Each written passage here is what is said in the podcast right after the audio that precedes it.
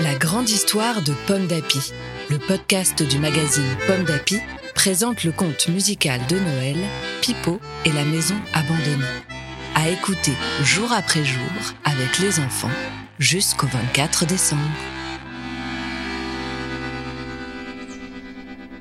Aujourd'hui, 24 décembre, une nouvelle vie pour Pipo. C'est l'heure du grand départ.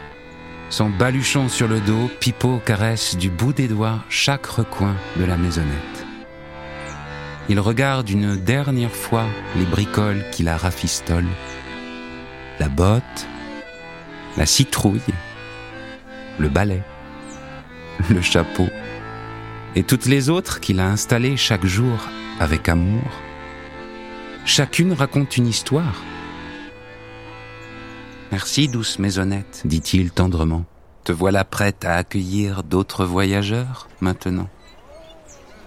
Soudain, Pipo aperçoit son carrosse qui remonte le chemin. Tout le village arrive en fanfare avec des trompettes, des casseroles, des tambours et des guitares. Pirate suit le cortège. Aya et Malo courent vers Pipo. On ne veut pas que tu t'en ailles. Oui, la vie est bien plus jolie depuis que tu es ici. Martin s'approche et s'écrie. Au nom de tous les villageois, Pipo, nous te demandons de rester. Cette maison est la tienne, tu es ici chez toi. Et Martin cloue sur la porte une plaque de bois sur laquelle sont écrits les mots La maison de Pipo. La maisonnette claque ses volets de joie. Pirate, lui, s'élance vers Pipo avant de se coucher à ses pieds. On dirait bien que lui aussi a trouvé un nouveau foyer. Alors, Pipo pose son sac. Et en sortant son accordéon, le voilà qui bredouille. Je ne pouvais pas espérer de plus beau Noël. Car grâce à vous, mes amis, ma vie est à nouveau devenue belle. Cette nuit-là, tous les villageois chantent et dansent malgré le froid de l'hiver. Et une joyeuse musique se répand tout autour de la terre.